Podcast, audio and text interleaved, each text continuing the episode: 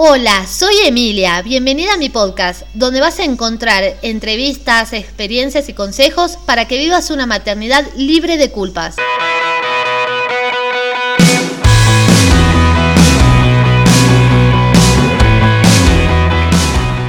invitada a Carolina, que es eh, la médica detrás de la cuenta 911 Padres Online, eh, lo cual es buenísimo el nombre, la pueden seguir en Instagram y ella en este episodio nos va a dar información para que nosotros podamos saber cuándo recurrir a la guardia, cuándo no hacerlo, qué cosas tener en cuenta. Así que bueno, nada, bienvenida, Caro, ¿cómo estás? Dije padres online, Hola, padres online. sí, ha cambiado recientemente. pero hace poco la cambiaste porque yo estaba segura que no. Qué bueno, bueno, está bien, está bien, hay que ir cambiando también, ¿no? Las palabras, vamos, vamos avanzando y vamos incorporando nuevos términos. Y me gusta el término porque es como que tenía muchos amigos varones, padres de niños que se encargan mucho, sobre todo ahora en la pandemia, que me dijeron, la verdad que vos no sos de ese estilo de padres, madres, vos sos más inclusiva, me parece que el nombre te está quedando mal, vos sabes lo que hacemos nosotros, así que bueno, tenían razón. Y más padres. Más padres, la verdad que es más abarcativo. Bueno, ¿nos querés contar un poco de vos? Eh, ¿Dónde estás trabajando? ¿Cómo acompañas a las familias? Seguramente la mayoría de mi comunidad te conoce, pero bueno, para quienes no, está bueno presentarse. Bueno, buenísimo. Bueno, mi nombre es Carolina Furelos, yo soy pediatra y después hice la residencia de neo, así que ahora me dedico a la neonatología eh, nada más. Tenía hasta hace poquito consultorio de pediatría, pero bueno, es como que la mirada al recién nacido te, te pone un poco más como que preferís a los bebitos más chiquitos y eh, en realidad son un mundo totalmente diferente, no son un, así como el niño no es un adulto pequeño, el recién nacido es un, no es un pediátrico más chiquitito, es un paciente especial con, con unas características muy especiales y sobre todo, bueno, cuando nos dedicamos a bebitos que también son prematuros y es otro tipo de población totalmente diferente.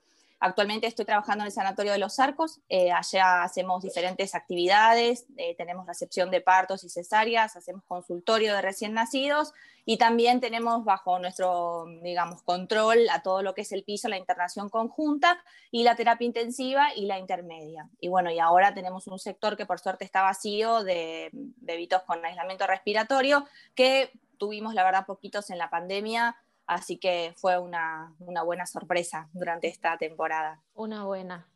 Em, te iba a decir, justo fue, viste, la, semana del bebé prematuro, de la bebé prematura, eh, y la verdad que yo no, no atravesé un aneo, y tampoco tengo como muchas personas allegadas en mi entorno que la hayan atravesado, y he visto en las redes sociales mensajes muy movilizadores como que lo que uno atraviesa en la NEO ya te acompaña para toda la vida como experiencia. También se arman comunidades de mamás que atraviesan NEO.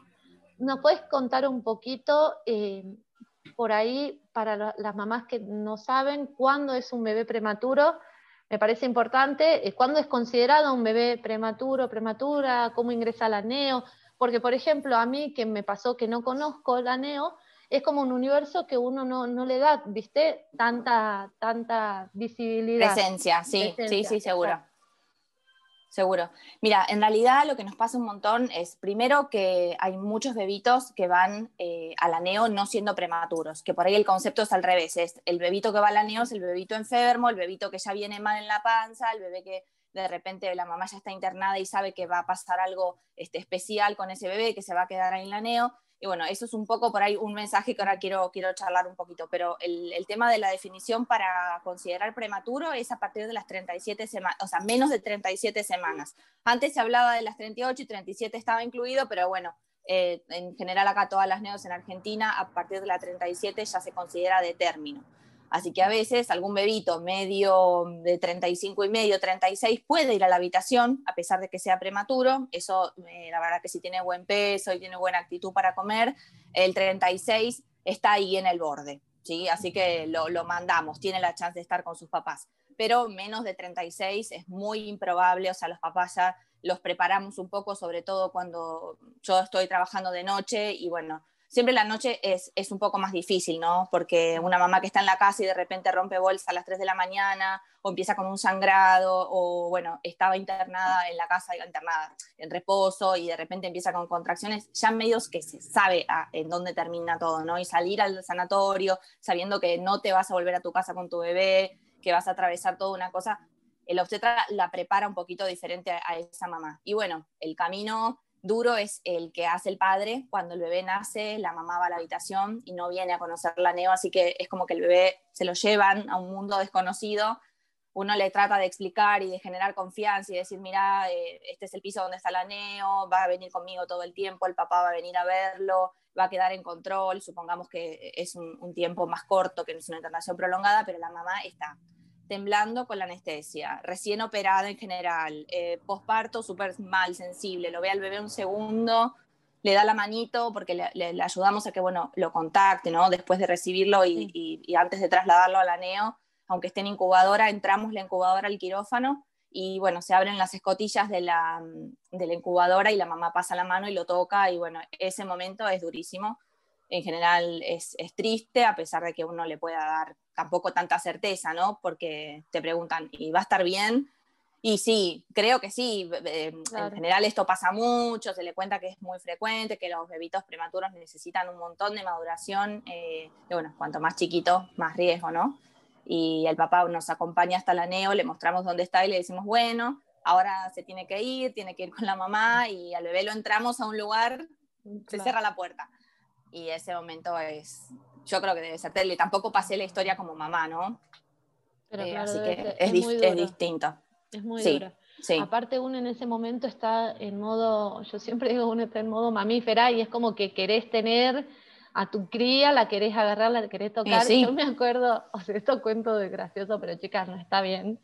Em, cuando yo eh, estaba embarazada, cuando empecé con las contracciones, estaba sola, le llamo a mi marido, le digo, no, pero vení tranqui, no, no pasa nada. Y todo el camino ya le decía, escúchame, yo creo que sí me quedo. Entonces, vos, cuando, le digo, cuando nazca el bebé, no te separás, porque viste que roban bebés. Sí, sí, sí, sí, no, no, no lo pierdas de vista, las mamás lo gritan, ¿eh? les dicen, y yo les digo, no, es acá enfrente. Digo, viste que roban bebés, entonces vos, cuando salga el bebé, anda con él y, sí, seguila. la enfermera te dice, no, no, no, no, no le hagas caso. Entonces, sí, todo eso, sí pasa. Sí, imagínate el padre que no está por ahí en el sentido este físico y, y la conexión, ¿no? Con, con, la panza, con todo lo que te está pasando en el cuerpo, y uno le está diciendo eso, yo también me pongo en el lugar del padre, el compañero, quien esté al lado, y es duro estar recibiendo ese mensaje. Imagínate con el tema de la neo también, porque la mamá en ese momento necesita todo ese acompañamiento, necesita su peque, entonces me imagino que es bastante duro. Eh, esto que vos decías me parece muy interesante, que la verdad que yo no he leído mucho al respecto sobre eh, que no todos los bebés que van a neo son prematuros. son prematuros y porque sí o sí tienen que ir porque nacieron antes de término. Eso me parece importante. Seguro. ¿Querés dar info? Dale. Bueno, el caso más típico y más tranqui, digamos, para, los papás que les puede llegar a pasar, el caso más frecuente en general es el que tiene la bilirrubina elevada, porque siempre cuando el bebé se va de alta lo citamos a control según el peso y según el riesgo en 24 o 48 horas, ¿no? Entonces, en general suelen venir preparados con el bolso y también les decimos que se vengan como listos porque el bebito en el primer mes de vida va a consulta y es muy probable que a veces se pueda quedar internado, cosa que es terrible porque ya tenés que tener programado con quién dejas al otro nene, en general lo dejan en la duelo, si vienen con el nene el papá se tiene que volver a ver qué hace con el nene, el hermanito, eh, o dejaron la casa medio abierta, o bueno, eh, un montón de cosas que uno no piensa, pero bueno, a veces le dice, bueno, mira, el momento de decirle, bueno, se va a quedar internado es terrible y aunque sea por una Billy, es en el momento salen las lagrimitas así como un dibujito animado, eh, porque no es una cosa que decís, no puede ser, no lo puedo creer, si yo estaba en mi casa, ¿qué pasó? ¿Cómo puedo solucionarlo? Y no, la lámpara es la lámpara. Hoy una mamá me preguntaba, ¿cuánto tiempo lo pongo al sol para que le baje la Billy?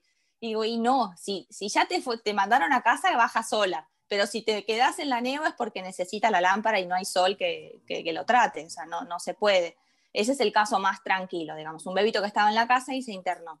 Y el otro caso, que pasa un montón también, que ahí el obstetra podría ayudarnos un poco a la comunidad neonatológica, eh, que el bebito de término, que está todo perfecto, también puede ir a la neo a pesar de que venga todo perfecto, ¿sí? ¿Por qué? Porque cuando nace el bebé adentro de la panza tiene los pulmones cerrados, llenos de, líquido, todos como pegoteados, ¿sí? Porque no respira por los pulmones, respira a través de la placenta. Entonces, cuando nace, así como tiene que aprender a hacer un montón de cosas, tiene que aprender a respirar el aire, cosa tan tonta, pero no lo sabe hacer, ¿sí? Porque nunca lo hizo.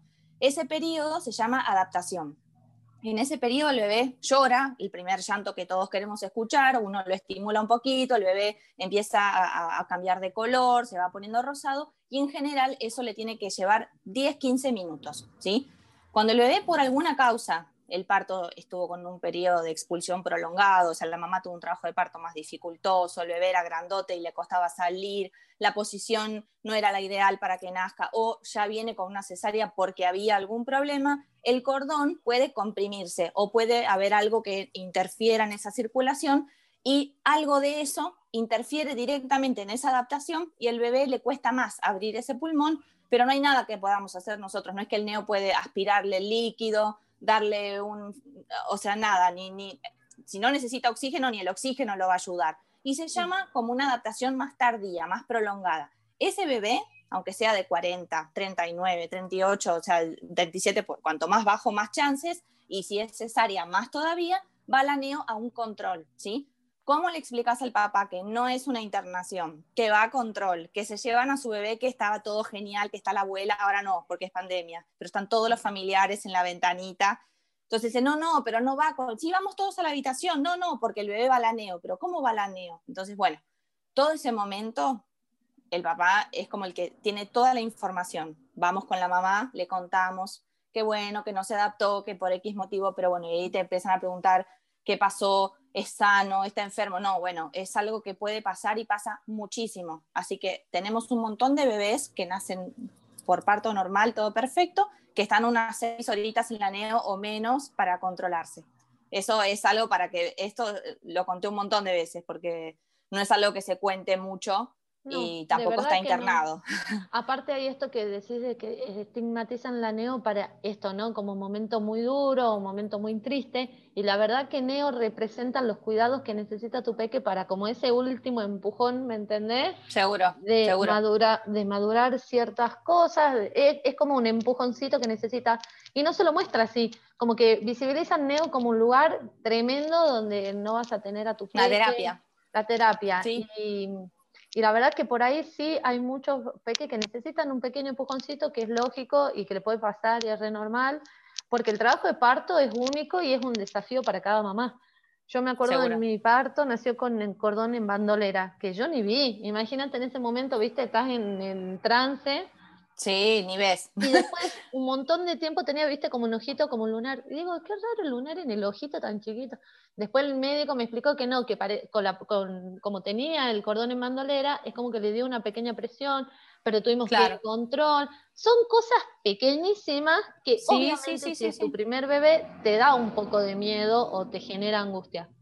Em, también esto de que haya profesionales que acompañen de forma respetuosa en la NEO, el contacto con la mamá cuando puede, que, que empieza a ir, es muy importante. Y no sé cómo es en Buenos Aires, pero acá en Salta se respeta, te diría, y te diría con conocimiento de causa, ¿eh? unos 10%, un 10%. El otro día hice una encuesta en, un, en Facebook, en un grupo de que son todas mujeres, cuántas eh, habían ido el bebé a cuántas le habían permitido el ingreso o tenerlo contacto, cuántas habían podido dar el pecho o sea, la oportunidad de que den el pecho, que es un derecho, y era, no sé, el 10%. Todas las otras personas fueron como que no hubo ese acompañamiento, por ejemplo, de una enfermera o una puere que le ayude, ¿no? A esto de dar el pecho, que parece algo tan fácil, pero la verdad que es bastante complejo. O que se lo llevaron a la nena y no le dieron explicaciones, que, bueno, todas estas cositas que van pasando que vulneran derechos, ¿no? Y que también se da un montón en espacios eh, de salud, porque también hay muchos profesionales que en el medio no se van actualizando, o creo yo que también el día a día, ¿no? Y el estar en contacto con tanta gente por ahí, hay personas que van perdiendo un poco la empatía, porque no sé qué otra palabra se me ocurre. Ahí ustedes todo el proceso le van comunicando a la mamá. Sí, y te iba a contar algo. Yo no sé si es el lugar donde trabajo particularmente, que es la filosofía, pero para nosotros es como que es hay otras especialidades que quizás al padre se les va dando, a los papás se les va dando como una información un poco filtrada o un informe en algún momento muy puntual. Para nosotros, aunque el niño requiera una reanimación y que haya nacido en paro, el padre está al lado nuestro. En ningún momento nosotros sacamos al papá de la escena porque es para nosotros lo más importante es que vea todo lo que está pasando, porque así entiende cuál es la consecuencia. Yo me acuerdo un caso muy, muy importante para mí de una bebé que nació en paro, eh, era una semanita prematura nada más, o sea, hubo otro motivo por el cual eh, nació en paro, un problema de, hemorragia de la mamá. Y el papá, en ningún momento a ninguno se nos hubiera ocurrido, no, no, señor, ¿viste la, imagen de la, de, la emergencia en un hospital que le dicen los familiares afuera? No, no, en este caso es los familiares adentro usted va viendo cómo va, cómo va eh, pasando el proceso, o sea, si hay que intubar, si hay que canalizar, si hay que pasar drogas, si hay que hacer masaje cardíaco, el padre está ahí, a veces está sentado, hay otros que quieren ver, otros que se les pregunta, ¿te sentís bien? entonces le vas contando en el momento lo que vas haciendo, porque lo bueno del aneo es que el paro en general es algo que se sale fácil. A ver, el, bebé nace y ese paro no es un paro porque el corazón está fallando, sino porque hubo en general algún problema respiratorio. Cuando uno lo logra ventilar al bebé y lo, intuba, por ejemplo, o le da esa mascarita, viste, que se le pone, bueno, en general salen. Entonces nosotros sabemos que en general va a haber un final feliz, por eso lo hacemos presente al papá. Porque después no le puedo explicar, bueno, quedó un poquito agitado porque le pasó algo que no le puedo contar. No, se le cuenta absolutamente todo. Todas las incubadoras tienen los celulares de los padres y cualquier cosa que les pasa lo llamamos por teléfono, o sea, a la casa. Yo recuerdo una vez estar llamando por teléfono a un padre buscando la dirección con un compañero en Google Earth, buscando la casita para sacar el número de la casa, para sacar a la policía, para pedirle el teléfono. O sea, en todo momento se les cuenta absolutamente todo, todo. No podríamos trabajar si no le decimos. Y eso es clave para que, primero, no generar angustia, no generar incertidumbre, porque ya estás viviendo una situación complicada y que no te estén haciendo partícipe todo el proceso, te genera miedo e incertidumbre que puede llevar a un montón de tipos de reacciones. O sea, te puede llevar desde un papá que se desmaya a un papá que sale corriendo y llama a la policía, a otro papá que va y busca los noticieros porque... Eh, sí, sí, sí, que te quiere pegar, que, te pega un vidrio. Sí, totalmente. Sí, Entonces, sí, lo que vos decís es verdad que es poco frecuente. O sea, lo hacen ahí donde vos trabajás, muy, eh, te felicito, o sea, muy bueno, porque de verdad es poco frecuente. Acá por lo menos Salta, lo sacan, van pasando una información filtrada y eso, la verdad que genera una incertidumbre enorme. Sí. El papá llama a otro médico, le dice, mira, no me están diciendo, hay algo raro, porque a veces nos ha pasado de, hay pocos papás, pero a pesar de que una vez les diga todo, te llama el médico particular del hermanito, por ejemplo. Entonces te dice, mira, no te enojes, pero me llamó el papá porque vos sabés que no entendió muy bien, no me querés explicar a mí, que yo le explico. O sea, uno por ahí a veces está en el momento del shock, que uno le puede explicar 500 veces qué pasa con las mejores palabras, las palabras más sencillas, pero hay un momento en el que uno está bloqueado, que no hay manera de que, no puedes creer, es como la negación de, que algo le está pasando a tu hijo, ¿no? Sí, no, yo. Es, duro. Y está bueno aclarar que nombras esto del papá, que puede ser cuidador, la abuela, el abuelo, etcétera, porque la mamá está en, en, a veces la mamá necesita otros cuidados, a veces pasó de la habitación y quizás tuvo alguna complicación, pero la comunicación y la información pasa a todos. Yo tengo una conocida que ella tuvo el, bebé y tuvo una trombosis, entonces ella, el bebé nació a, a, término, tuvo todo ok, pero ella pasó una terapia intensiva. Claro lo cual complicó el contacto con el bebé, complicó un montón de situaciones, ¿viste? Cuando empieza a haber una cadena de, situaciones que van llevando a que esa mamá después necesite acompañamiento emocional porque es estrés tras, estrés que va sucediendo en un momento que es único y es un momento que es eh, crucial para la vida de las mujeres que son madres y es la realidad. Vos, nadie nos enseña qué hacer el día del parto. Vos podés hacer todos los talleres que te van a decir cómo respirar, cómo hacer la fuerza, cómo, cómo va a pasar, qué, cómo cuidar al bebé cuando nace todo, pero emocionalmente no te prepara nada. Entonces me parece muy importante lo que decís, como sacarle un poco ¿no? el, el, cuco al aneo, sacarle un poco esto, ¿no? El cuco de que no, no me van a decir nada, no voy a saber. Me parece muy bueno.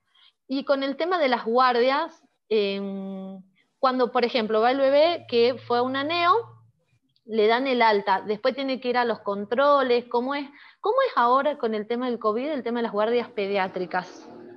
¿Están Mira, por suerte, sí, está funcionando todo y por suerte la NEO en general en casi todos lados está separada. Mira, por ejemplo, yo cuando trabajaba en el Garrahan, el pediatra veía a, a, los chicos de la guardia y si llegaba, yo en ese momento que no era, no hacía neo, si llegaba un bebé que tenía menos de un mes, inmediatamente, o sea, se lo detectaba en el sector y no se lo dejaba junto con el resto de los chicos y se llamaba el neo que bajaba y bueno, y lo veía en otro consultorio aparte. Y en el lugar donde trabajo, por ejemplo, la neo está en el piso 10, entonces el bebé pasa directamente de una secretaría a la neo en un lugar totalmente aislado. Y como comentaba el otro día una, una chica que me decía, pero bueno, que está lleno, es una sala de espera. No, el bebé en general los, los, bebitos vienen muy poco a consultorio. O sea, uno, un papá para sacar un bebé a la calle en general trata de, hay casos que de repente papás primerizos, que un bebé con cólicos terribles que se vienen a las 3 de la mañana y el bebé ya está dormidito en el huevito y ya se le pasó. Pero decimos, bueno, muy bien, se le pasó el cólico. Este, es una buena noticia, le gustaba viajar en auto. Pero bueno, en general están solos, o sea, llegan a cualquier hora y no hay una sala de espera testada, se dan turnos, los programados y los que vienen a control después del, o sea, el primer mes de vida, hay como continuidad de la atención. Entonces el bebé puede venir al consultorio de la NEO para guardia, no va a pediatría. Y en general hay algunas excepciones donde un bebé, por ejemplo, prematuro, que eh, tiene un poquito más de, de días, como si tiene el peso medio ahí, qué sé yo, se lo sigue viendo el neo supongamos que es chiquitito todavía, bajo peso, mientras entra en una incubadora, lo dejamos. o sea, los papás, lo que pasa es que después eh, ahí no pueden dormir adentro del aneo. Hay sala de papás, hay lockers, pueden, pero en pediatría lo bueno es que están en la misma habitación y se puede quedar a dormir. Entonces, cuando el nene es más grande, es mejor en pediatría. Pero bueno, la aneo está, está buena nosotros como familia atravesamos un par de internaciones con mi sobrino que tenía PLB. Y y, bueno, nada, es todo un tema ir a una guardia con un peque y que quede internado, es como que te genera, viste, ya. Entonces, la verdad que hay esta, este sistema de, de organización que permita cierta armoniosidad, ¿no? Eh, para, que, para que vos vayas y te sientas cómodo, está, está bueno.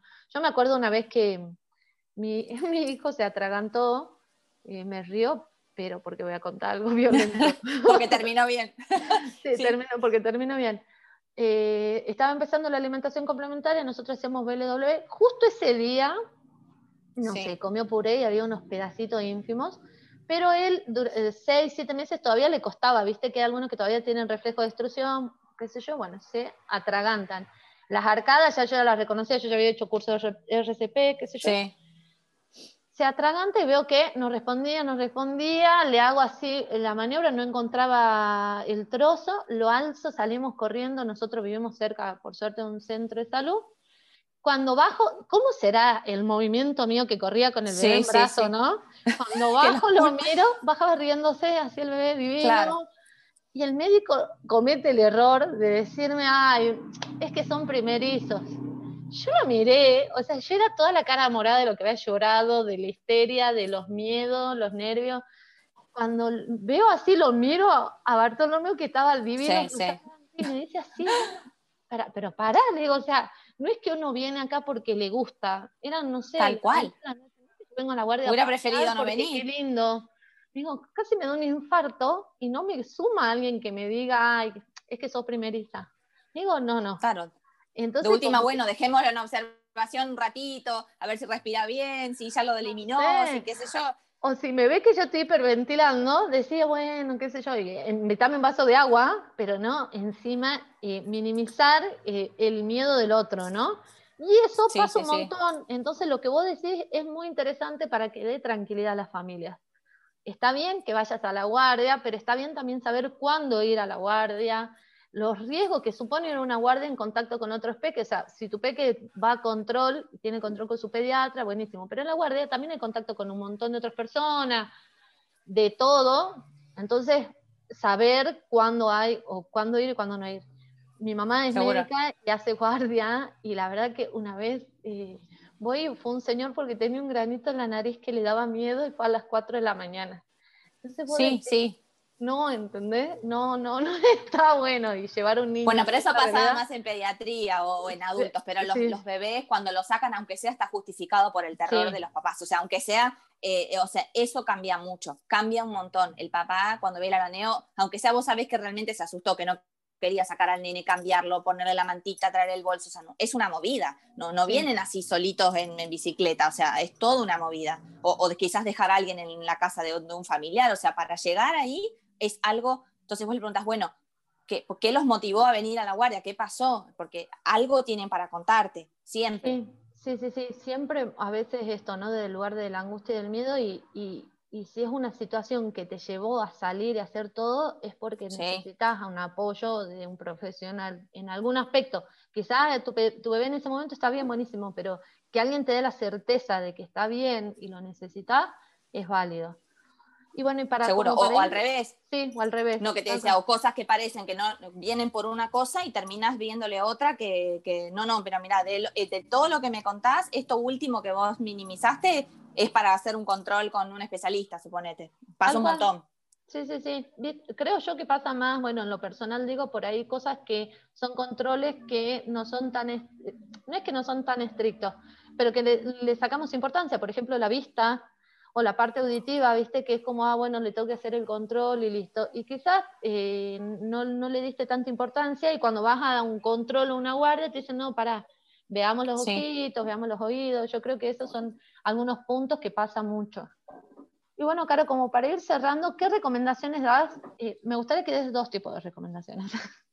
Esto poca espontáneo, yo tiro cualquier cosa, ¿no? Pero dime, recomendaciones para eh, las familias que están por atravesar, eh, que están en neo, que van a atravesar una neo en el sentido de que ya más o menos usted lo fue preparando, o, o para una familia que quizás la atraviese y no sabía. ¿Cuáles son las recomendaciones que vos tenés para esas familias? en esta semana. lo más importante, sí, sí, sí, sí. Si es muy chiquitito, yo lo que les digo es que es el día a día. Hay dos días que son dos o tres días o la primera semana que es como la clave, porque también en los bebitos tienen la llamada luna de miel. Hay, el primer día de vida, por ahí zafan y eh, los primeros días se los llama luna de miel porque no aparecen las cosas, como que en general suelen repuntar. Entonces, Superadas las primeras 48 horas, o sea, ahí nadie puede dar un consejo sobre la ansiedad y el miedo porque eh, es normal. O sea, sería como, bueno, paciencia y después vivir cada día y cada progreso y siempre agarrarse de los progresos, no de lo que falta, porque a veces son tantos días y pasar 130 días o 150 días esperando, esperando, esperando. Entonces, agarrarse de las cosas buenas. Si un día no hay novedades, es bueno que el bebé te digan, está estable, no hay novedades, eh, también es bueno. Es peor que pase algo. Y si no hay novedades, quiere decir que está todo marchando. Después, siempre tratar de tener una buena relación en el sentido de no quedarse con dudas. Si vos tenés dudas, eh, después se aparecen los fantasmas y aparece internet y empezás a googlear o empezás a preguntarle a un amigo que te va a decir una cosa que le pasó a él o a un amigo de un amigo. Entonces, en general, tratar de tener un buen vínculo y de confianza con el médico, no, no, no tener miedo a hacer preguntas que parezcan tontas eh, y generar un buen vínculo con el enfermero, que en general es el mismo siempre para tu bebé, y bueno, y tomar esto, ¿no? Que es como un paso de hormiga, no, no, no va a ser como un adulto que te van a dar como novedades así, eh, por ahí que te digan, bueno, hoy comió un centímetro de leche y hoy comió dos centímetros más, y vos por ahí pensás, bueno, pero un centímetro no, o sea, es todo mini, es todo de a poco, eh, es eh, tener mucha paciencia y cuanto antes uno pueda tenerlo encima al bebé, o sea, lograr el apego y estar a UPA, eso va a ayudar muchísimo a la recuperación. Entonces, estar presente porque el vínculo que se genera entre la mamá y el bebé es un vínculo nuevo, no es el que venía formándose en la panza. Entonces, muchos psicólogos dicen que eh, el, vínculo que existía se corta y hay que generar uno nuevo. Cuanto antes se genere ese nuevo vínculo con la realidad, ¿no? Con este nuevo bebé que está internado, eh, me parece que va a ser muy, muy positivo para, para esa recuperación. Qué bueno, bueno, buenísimo. La verdad que sí, hay que, hay que fortalecer el vínculo y hay que, en el caso de las mamás que estén escuchando, que por ahí hubo algún tropiezo en el sentido del sistema que le dicen, no, todavía no podés, bueno, hablemos, no, mira, tengo angustia, tengo miedo, quiero verlo y, luchar por esos derechos, ¿no? Y la segunda, las recomendaciones para el tema de la guardia eh, en este contexto en general, pero bueno, en este contexto también es nuevo. ¿Cuáles serían algunas recomendaciones para las familias que eh, asisten a una guardia o que van a asistir o que tienen o que tienen miedo de ir, ¿eh? porque por ahí muchas veces minimizamos porque no queremos ir porque tenemos miedo. Entonces, ¿cuáles serían las recomendaciones? Sí, sí, sí. primero que no tengan miedo porque en general el que está esperando está más vestido y más higienizado que el que viene. O sea, en general nosotros nos cubrimos de los pacientes, no es que los pacientes se van a tener que cubrir de nosotros. Eh, nosotros los vamos a estar esperando con un gorro, un camisolín, un dos barbijos, una antiparra, una máscara, botas, guantes doble. O sea, lo que, la posibilidad de que nosotros los enfermemos es, mínima, eh, porque estamos totalmente, o sea, se limpia todo y hay una, en general, estamos recubiertos. Entonces, es más probable que se infecten en el supermercado que viniendo a una guardia. Entonces, no, no saltear ni controles, ni vacunas, ni, ni, situaciones que te generan dudas. O, por ejemplo, y mira, no la noto que esté respirando bien, no noto que esté comiendo bien, no está aumentando de peso. O dejar de pesar, o dejar de, de medir. ¿Sí? Y porque un año en un nene es un montón, y un nene de 0 a 1 que se controla una vez por mes, te salteaste tres meses y ahí por ahí aparecieron un montón de cosas, o desaparecieron hitos, o no aparecieron cosas, y la pandemia cambió un montón, eh, un montón de situaciones, así que quizás un nene que nunca iba a necesitar lentes, estuvo toda la cuarentena viendo la televisión a 20 centímetros y se hizo miope, y vos ni te enteraste porque... Eh, uno le tenía miedo y el chico después necesita el doble de aumento porque el otro día estaba hablando con una oftalmóloga que recomendaba jugar al veo veo a distancia cuando estábamos encerrados, encerrados, ¿no? Eh, los que viven en edificios, mira la ventana del edificio de enfrente y juega al veo veo con tus hijos, porque así tienen una mirada, una mirada distante y la acomodación del ojo es otra, porque tienen más riesgo de estar miopes. Así que bueno, era así, aparecieron un montón de cosas. No, no, ir a la guardia o al consultorio o a lo que sea, si está abierto, anda, es verdad, un montón de cosas nuevas en un contexto nuevo, tantas horas de Zoom, de compu, de, de, de las pantallas, también afecta un montón el tema de la vista. Pero bueno, muchísimas gracias, Caro, por tu tiempo. Eh, en el, esto lo subo a Spotify, que lo pueden escuchar ahí, o también lo dejo en Instagram, arrobando a Caro, así la leen, porque sube, a mí me gustan las historias donde vas contestando las dudas, porque son dudas como súper eh, frecuentes y las contestas rápido y pones información que es muy útil para el día a día, ¿no? Justo capaz que en ese momento estás por hacer algo o a tu peque le picó un o lo que sea. Entonces vean las historias que siempre cuelga ahí la info.